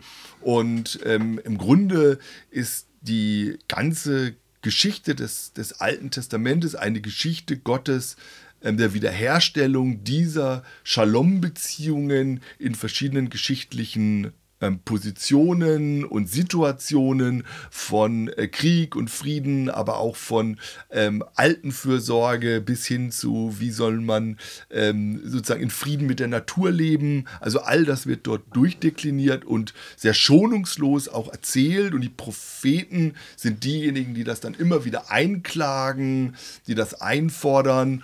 Und ähm, da wird dann immer wieder ähm, natürlich diese, diese Zeit ähm, wo das nicht so gut funktioniert, wo ähm, eben dieser Shalom mit Füßen getreten wird, wo er bricht und so weiter, wird eine, ein Ausblick gegeben, dass da einer kommt, der wird das dann herstellen. Und das mhm. ist der Friedefürst und der wird angekündigt. Da könnte man jetzt nochmal die ganzen Propheten durchgehen und Jesaja als ganz großer. Ähm, und genau, und der wird dann geboren äh, mit Jesus und ähm, auch sehr politisch im Lobgesang der Maria. Also da geht es wirklich darum, um die Mächtigen und so weiter. Ähm, und Genau, und dann singen die Engel auf dem Feld bei der Geburt, Ehre sei Gott und Friede auf Erden. Mhm. Und so beginnt die Geschichte des Messias. Ja. Und äh, das ist die große Linie. Ne? Man muss sich klar machen, man könnte es ja auch ganz anders sehen. Ne? Man könnte auch sagen, der Krieg ist der Vater aller Dinge. Mhm. Kampf ist der Naturzustand. Kampf mhm. ums Dasein, Survival of the Fittest, ja, wurde oft missverstanden ja. als mhm. Überlebende Stärkeren, eigentlich ja angepasst. Also. Aber es gibt ja diese, ich sag mal, bellizistische Logik, die sagt, die Selbstdurchsetzung gemessen an Kraft und Macht und Entfaltungsstärke ist das Naturgesetz des Daseins. Das ist natürlich, das ist mhm. gut, das ist richtig. Nietzsche hat in schwachen Phasen das auch so gepusht und mhm. viele andere aber auch von der Antike bis ins 19. 20. Jahrhundert hinein. Und äh, das Neue Testament und das Alte Testament hat hier eine komplett andere Linie, keine imperiale, mhm. sondern Gottes Geschichte führt von Krieg zum Frieden, führt zu Schwerter, zu Flugscharen. Mhm. mhm. Und die spannende Frage ist natürlich bei der Story, wie nehmen wir ähm, die Zielvorstellung im Blick auf die Gegenwart? Mhm. Also unterscheiden wir sehr stark und mhm. sagen einmal Friede bei Gott, aber noch nicht. Mhm. Noch nicht. Noch leben wir in einer Zeit der Gewalt, des Krieges, der Realpolitik und so. Oder sagen wir, durch Christus ist Friede gekommen. Mhm. Und es ist jetzt unsere Verantwortung, den Frieden, den Christus gebracht hat, auch zu leben. Mhm. Also sagen wir eschatologischer Vorbehalt, erst am Ende der Friede. Oder sagen wir realisierende Eschatologie, es ist unsere Verantwortung, den Frieden Gottes wirklich zu leben. Das ist die spannende Frage, das ist eine mhm. theologische Grundentscheidung. Ja. Ne? Und wir sind da, also wir sind nicht offensichtlich beide nicht Position führt durch Kriege, weil ja. der Friede ist erst am Ende. Das ist die falsche Eschatologie. Ja, definitiv. Beide, ganz klar. Definitiv. Und beim anderen Punkt, ja, ne, also. Nah dran, aber auch nicht ganz. Ja, vielleicht nicht. Ne? nee, nee, also es gibt so, also Lutheraner sind ja sehr stark zwei reiche Lehre mhm. und, und würden sagen, ne, wer hier schon den Frieden mhm. auf Erden, Schwärmerei. Mhm. So, und ich glaube, das ist so pauschal falsch, aber ich glaube, dass es Schwärmerei wirklich gibt. Bestimmte Formen Pazifismus ja, würd, sind es Ja, wohl. da müssen wir gleich auch noch drüber reden. Und ich würde das auch nicht als Schwärmerei ja. bezeichnen, sondern als Hoffnung. Ja, ja. also ähm, eschatologische Hoffnung heißt für mich, mhm. dass ich hier auf Erden beginne, anders mich mhm. zu verhalten, anders zu denken. Warum? Weil ich weiß, dass da jemand kommt, der das vollenden mhm. wird. Ja. Und dieser Ausblick auf das, was kommt, das verändert die Gegenwart. Und deshalb glaube ich schon, dass es da einen Zusammenhang gibt ja. zwischen einer Eschatologie, also wie ich die, wie die Zukunft von Gott gestaltet wird und meiner Gegenwart in all den Konfliktlinien, mhm. äh, die hier auch ist und in denen ich lebe, ja. Und ähm, deshalb ähm, wird ja auch Paulus nicht müde, uns als Christinnen und Christen als Friedensstifterinnen und Friedensstifter mhm. zu bezeichnen, ja, oder der Hebräerbriefschreiber ähm, jagt dem Frieden nach. Das ist schon etwas Aktives. Mhm. Und wir sind hineingeworfen ähm, in eine Wirklichkeit, die natürlich ähm, auch zermürbend ist, ja, und äh, schwierig. Äh, übrigens auch unter uns Christinnen und Christen, mhm. ja, also nicht nur irgendwie in der Welt ist alles böse und bei uns alles gut, nee, ähm, sondern wir sind da mittendrin und ähm, es ist immer wieder etwas, was uns herausfordert, mhm. ja, ja, wo wir ähm, gefordert sind. Und ich glaube, dass das auf der einen Seite natürlich der Geist Gottes ist, der unser Denken und Handeln mhm. ähm, verändert, ja, dass wir überhaupt manches erkennen können. Und trotzdem glaube ich auch, dass es gleichzeitig mhm. auch etwas Aktives ist, wo wir uns einsetzen, wo wir nachjagen, kämpfen, das Gute suchen und wollen und ähm, auch so verändert werden, dass wir überhaupt diese selbstlose Liebe, diese ja, Feindesliebe, dass das überhaupt für uns denkbar wird. Hm. Ja? Und dass das in manchen politischen Zusammenhängen ähm, auch schwierig ist, natürlich, klar. Und trotzdem hat das ja was damit zu tun, wie ähm, ich auch Sorge trage um mein eigenes hm. Herz. Ja, mhm. also ich, ich sage jetzt mal, was im Krieg psychologisch geschieht, ist ja immer eine Dämonisierung des Bösen. Mhm. Ja, also äh, Putin ist Hitler und was weiß ich alles. Und da würde ich erstmal sagen, ja, äh, Putin ist äh, ein schlechter Mensch, ja, und ähm, dieser Krieg ist ungerechtfertigt. Und trotzdem, glaube ich, gibt es eine Stufe, wo ich auch mich selbst sozusagen bewahren muss, mein mhm. Herz. Ähm, ähm, und, und das ist ja was ich sagen würde, auch so eine Art friedensethische Spiritualität, mhm. ähm, wo ich selbst auch versuche, da ähm, nicht in, in, in, jegliche Dämonisierung, Propaganda einzusteigen, nicht in jede Rechtfertigung einzusteigen, sondern das Böse böse nenne, ja, ähm, mich davor auch nicht drücke und trotzdem versuche, ähm, da auch ähm, jesuanisch ähm, diesen dritten Weg äh, zu hm. gehen und zu versuchen, das ernst zu nehmen, auch erstmal für mein mhm. eigenes Denken, mhm. Fühlen und Handeln. Ja. Genau. Und ähm, wenn wir jetzt noch mal das so mit ethischer Grammatik anreichern, ne, mhm. können wir ja sagen, wir haben festgestellt, zum Christentum gehört, ich glaube, das kann man absolut sagen, eine Ausrichtung auf Frieden, ein Streben nach Frieden, ein Trachten nach Frieden. Grammatisch gesprochen, das ist so die christliche Güterethik, mhm. die Ziele, die teleologische Dimension. In der Ethik unterscheidet man so diese Zielperspektive, diese Teleologie. Mhm als eine Sache, woraufhin wollen wir leben, ja. das ist Frieden. Das unterscheidet man von einer, ja, sagen wir, deontologischen mhm. Ebene, normativen Ebene. Also welche Werte, Regeln, Normen, gelten jetzt. Und das macht die Sache so knifflig. Güterethisch vom Ziel her ist Frieden immer das Ziel. Absolut. So und klare ethische Normen sind aber zum Beispiel Schutz des Lebens. Mhm. So und wo du siehst, Leben wird verletzt, Leben wird getötet, mhm. kannst du nicht sagen, wie bei Biedermann und die Brandstifter von Max Frisch, na Hauptsache nicht bei uns. Mhm. So, also dem Töten und Schlachten zuzusehen, um des Friedens willen, mhm. ist Missbrauch des Wortes ja. Frieden. So, neben Schutz des Lebens Gerechtigkeit. Gerechtigkeit ist zentrales Anliegen der biblischen Prophetie. Mhm. Du selbst hast vorhin zitiert, Psalm 85, dass Gerechtigkeit mhm. und Frieden sich küssen. Mhm. Fantastisches Bild dafür. Ähm, es gehört beides zusammen. Mhm. Und äh, ohne Gerechtigkeit kann es keinen mhm. Frieden geben. Auf Dauer ist Ungerechtigkeit äh, nicht zu ertragen. Mhm. Drittens, modern würde ich sagen, Freiheit. Mhm. Freiheit ist ein urbiblisches Anliegen. Freiheit ist für unsere Epoche ein Schlüsselwert der Menschenrechte, der freien Gesellschaft, der offenen Gesellschaft, unter den Bedingungen der Diktatur, der Tyrannei ist Leben nicht das, was wir anstreben. So, und äh, für Frieden zu sagen, wir verzichten auf Freiheit, wir verzichten auf Gerechtigkeit, wir verzichten auf mhm. den Schutz des Lebens, kann so keine Option mhm. sein. Und das ist die schwere Spannung. Ja. So, es gibt, ähm, was weiß ich, den Frieden verachten um Macht oder Gewinn oder Ruhm und Ehre willen. Das ist völlig eindeutig böse, pervers und krank. So, aber manchmal eben um des Lebens mhm. und der Gerechtigkeit und der Freiheit willen mhm. ist nicht jeder Frieden wert, bewahrt ja. zu werden. Und das genauer genauer zu taxieren, das ist die wahnsinnig schwere Spannung.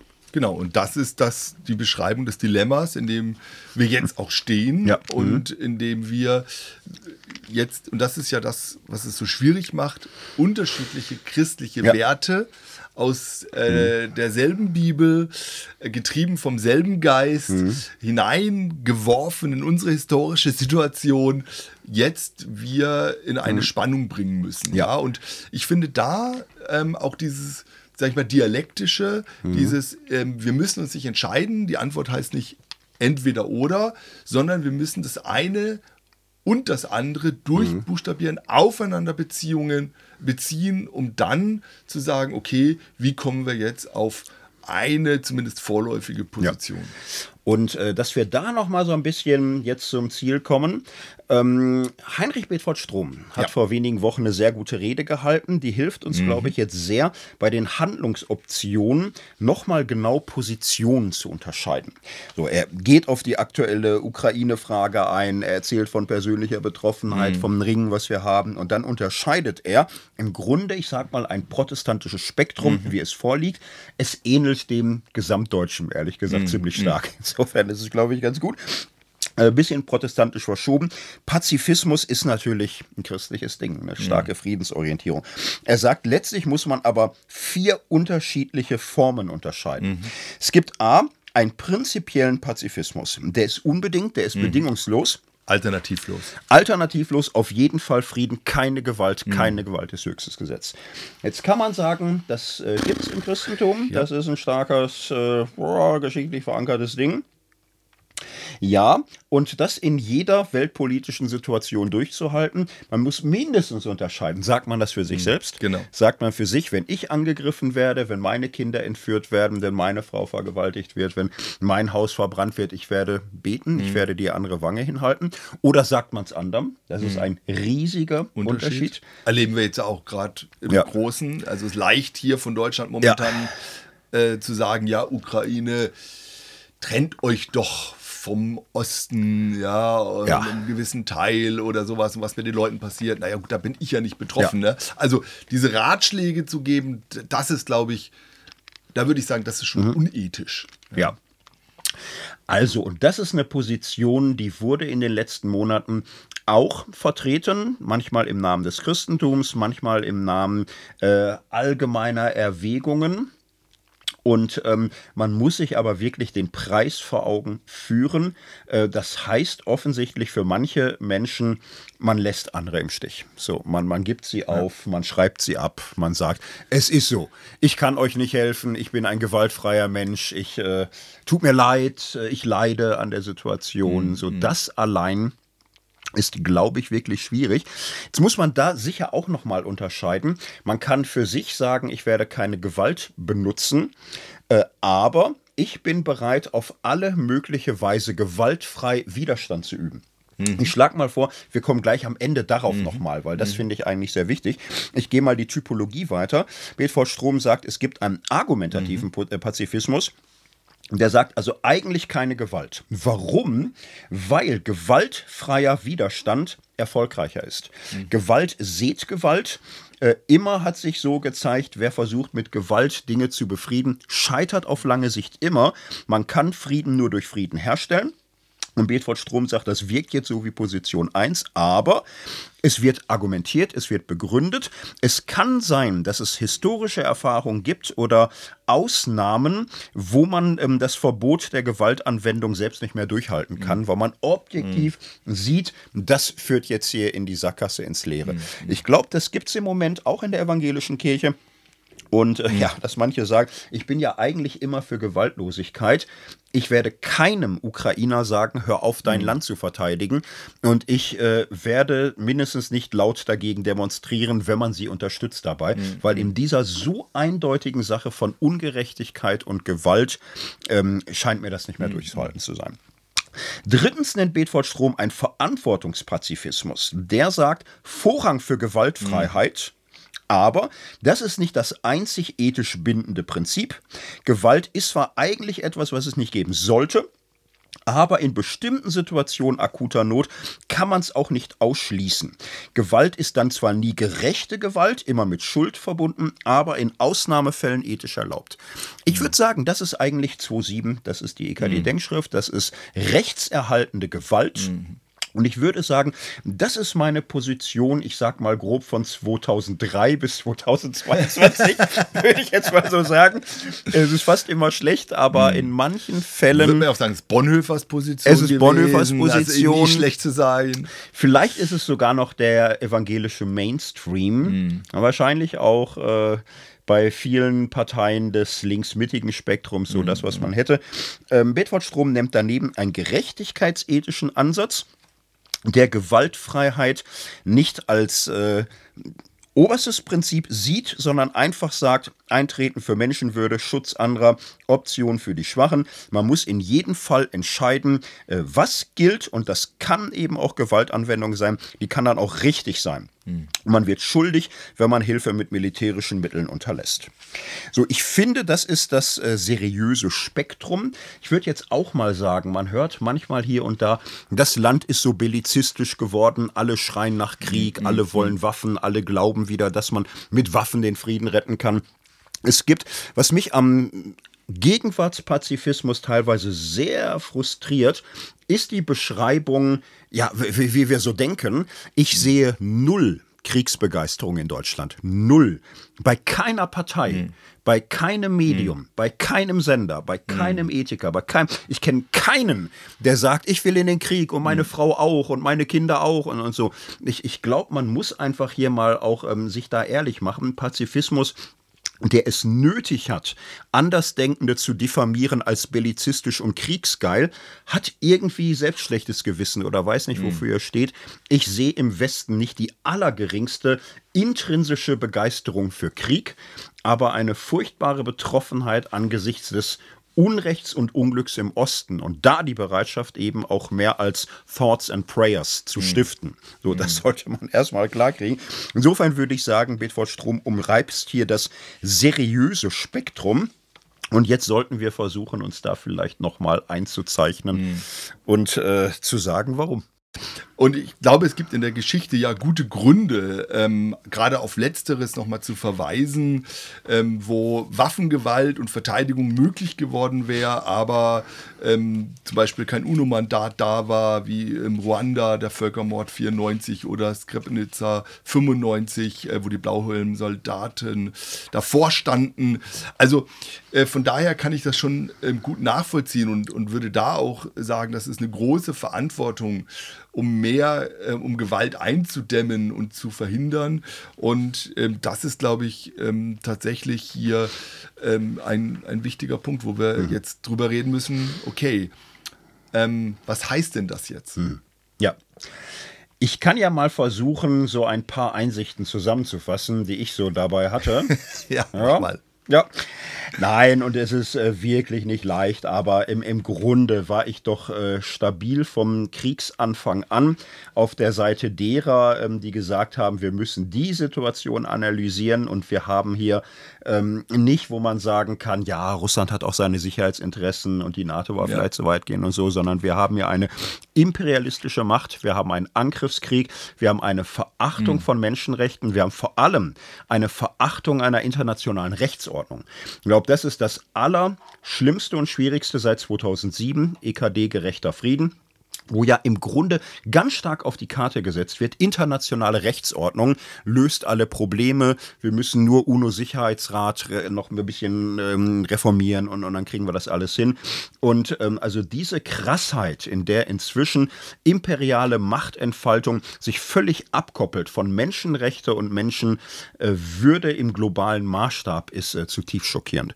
Und ähm, dem zu widerstehen, halte ich für eine menschliche und freiheitliche Bürgerpflicht des Westens. Mhm. Unter besonderer Berücksichtigung besonderer deutscher Verantwortung und Schuld auch gegenüber osteuropäischen Ländern. Mhm. Ich glaube, wir haben hier tatsächlich in postkolonialer Ignoranz und Arroganz äh, die Sicherheitsbedürfnisse dieser osteuropäischen Menschen mhm missachtet, die genauso viel sind wie die Russen. Ja. So und die ja nie null ähm, irgendwelche Gelüste haben, Russland jetzt äh, zu mhm. schaden oder mhm. zu gefährden. Mhm. Wer, wer im Baltikum oder in Tschechien oder in Ukraine hat denn nur, nur ansatzweise Träume gehabt, Aggression gegen Russland zu starten? Ich glaube, ähm, diese, ähm, Darstellung der Wirklichkeit, dass wir hier eine klare Aggression haben, ein autokratisches System, was auf Menschenrechte nichts gibt. Das ist die hm. Situation, auf der man reagieren muss. Und hier ist äh, der Frieden um jeden Preis ein Irrweg, weil er nicht beantwortet wird mit Dialogfähigkeit mhm. und Gespräch und Versöhnung und, und wie auch immer von der anderen Seite. Insofern ähm, bin ich schon bei denen, auch bei der Mehrheit in Deutschland natürlich, die sagt, äh, Unterstützung der Ukraine, mhm. Loyalität, solidarisch und zwar eindeutig, auch mit Waffen und würde tendenziell sagen, ich wünschte mir, das an der Seite der Ukraine stehen, noch schneller, noch deutlicher und sonst mhm. wie. Dass es stattfindet, hängt ja auch damit zusammen, dass Deutschland in NATO im Westen eingebunden ist, zwischen osteuropäischen Ländern, Großbritannien und USA, wo zum Glück auch so eine gewisse innerwestliche Koordination stattfindet, die dafür stark mhm. ist. Das äh, teile ich, das unterstütze ich. Die äh, pazifistische der pazifistische Versuch zu sagen, ja, aber beide Seiten sind immer schuld, mhm. ist manchmal eben auch nicht wahr. Mhm. Es entspricht da nicht der Realität. Gleichzeitig tut es mir weh oder leid oder ah, also es macht mich irgendwie auch krank, dass Pazifismus heutzutage nur als dumm, als hm. gefährlich, als böse, als naiv dasteht. Ich glaube, auf lange Sicht ist es ja wahr, dass äh, Frieden entsteht durch Frieden schaffen, durch Frieden mhm. stiften, durch Annäherung, durch Austausch. Also durch lange Sicht ist es doch mhm. das Ziel, mhm. wo man hin muss. Und wir sind jetzt in der furchtbaren Lage, dass das nahfristige Ziel nur ein kalter Krieg sein kann. Wir sind mhm. in einem heißen Krieg. Mhm. So, dass das wird nicht in Versöhnungsorgien mhm. bis Weihnachten oder so münden. Erstmal einen kalten Krieg zu haben, wo wir uns als äh, feindliche Blöcke gegenüberstehen, aber keine Menschen mehr sterben. Das muss das Nahziel sein. Mhm. Und das allein ist schwer genug, dahin zu kommen. Ja. So, und da wünschte ich mir, dass man in so einer Position geschlossen ist oder entschieden genug ist und gleichzeitig aber auch lernt, was im Pazifismus an unaufgebbaren Zielen da ist. Diese mhm. Versöhnungs- und Friedenswilligkeit muss in irgendeiner Form äh, Wege finden. Wir brauchen mal wieder Russland-Versteherinnen mhm. und Versteher. Wir brauchen Menschen, die Sprache, Kultur, Land und Leute lieben und Brücken bauen. Und äh, die werden anfangen müssen auf einem katastrophalen Niveau. Es ist eine mhm. Generationenkrise außerordentlichen Ausmaßes. Ja. So, da stehen wir im Moment mittendrin und äh, man hat eben wirklich auch, man fährt im Nebel. Wir sehen mhm. nicht, was im Sommer oder im Herbst oder im mhm. Winter sein wird. Mhm. Aber diese Geschlossenheit für die Freiheit und Sicherheit der Ukraine und langfristig Friedensperspektive festzuhalten, das scheint mir irgendwie die Herausforderung. Ja. Also, ich gehe da mit und würde mich dem anschließen. und würde deinen Schluss aber versuchen, noch mal ein bisschen zu betonen mhm. und zu konkretisieren. Ja. Weil ich glaube, gerade in der Debatte, mir fehlen manchmal die Zwischentöne mhm. und ähm, auch dessen, was passiert, auch in der mhm. Ukraine. Also es gibt, wenn man sich mal bemüht, tatsächlich ganz viel zivilgesellschaftlichen, gewaltfreien Widerstand.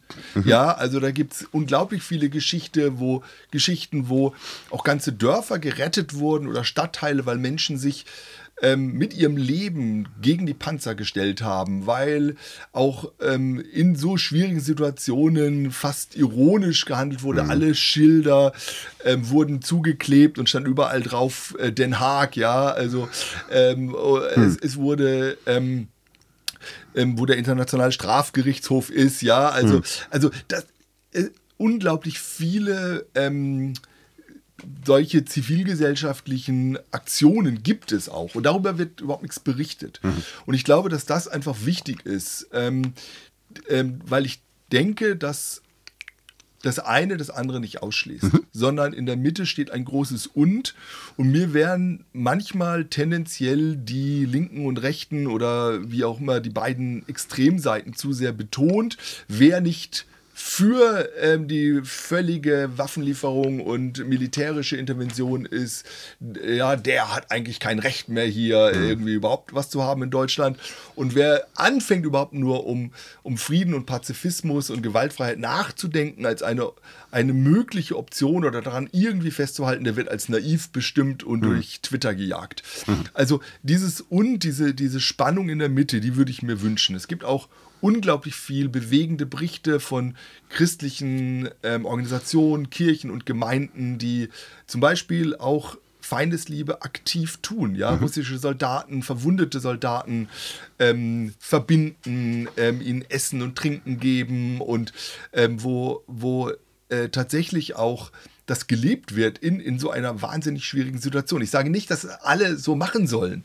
Ich sage ein Und, ja, ja. und dass wir dieses Und auch hören sollen. Und ich glaube, das wäre mir nochmal so zum, ähm, zum Abschluss wichtig und auch so eine spirituelle Dimension, ähm, da nochmal so ein bisschen Walter Wink, auch ähm, wir hoffen ja, dass dieser Podcast, also auch so ein ganz kleiner Beitrag war, ähm, die, die Mächte zu ähm, identifizieren überhaupt, also es besser zu verstehen, auch, auch das Böse, um dann auch dagegen anzugehen. Und ähm, Walter Wink hat ja auch nochmal gesagt, dass ähm, auch Gebet, äh, Fürbitte, äh, spiritueller Widerstand ist. Und mhm. das finde ich, ist auch etwas, was mir manchmal zu kurz kommt und wo ich sage, ja, das ist auch nochmal vielleicht sogar exklusiv unsere Aufgabe als Christinnen und mhm. Christen, spirituellen Widerstand, der auch wieder nicht im Gegensatz mhm. steht zu dem, was du gesagt hast, sondern als Ergänzung dazu, dass wir wirklich glauben, dass ähm, auch Gott in der unsichtbaren Welt ähm, eingreifen kann, ja, auch wenn mir das schwerfällt angesichts der Bilder und so weiter, aber dass diese Hoffnung, dass da was passiert, tatsächlich da ist und dass ich mich und wir uns da auch stark machen ähm, und ähm, ja, eigentlich würde ich mir wünschen, so ein hm. Band von Millionen von Christinnen und Christen, die sich weltweit verbünden und ähm, geistlich sozusagen Druck ausüben, dass ähm, überhaupt wieder zu Friedensverhandlungen kommen und dass da das auch sichtbar wird ähm, in der sichtbaren und unsichtbaren Welt. Hm. Also das sind schon Sachen, die mich auch noch nicht loslassen und die ich auch nicht loslassen möchte und die mir wichtig sind und wo ich nochmal so sagen möchte, bei all dem, wo ich bei dir bin und wo ich auch an der Seite der Ukraine bin und wo ich auch für schwere Waffenlieferungen bin, ähm, dass wir dieses und nochmal mehr betonen und da hineingehen. Und bei diesem Und bin ich auch wieder ganz bei dir. Und ich glaube, in dieser komplementären Spannung, ne, ja. die nichts löst, aber oh, es beschreibbar macht, müssen wir es irgendwo belassen. Verleih uns Frieden gnädiglich. Ne? War Amen. selten wichtiger zu singen als in diesen Zeiten. So ist es. Ich danke dir ganz herzlich. Tschüss. Tschüss.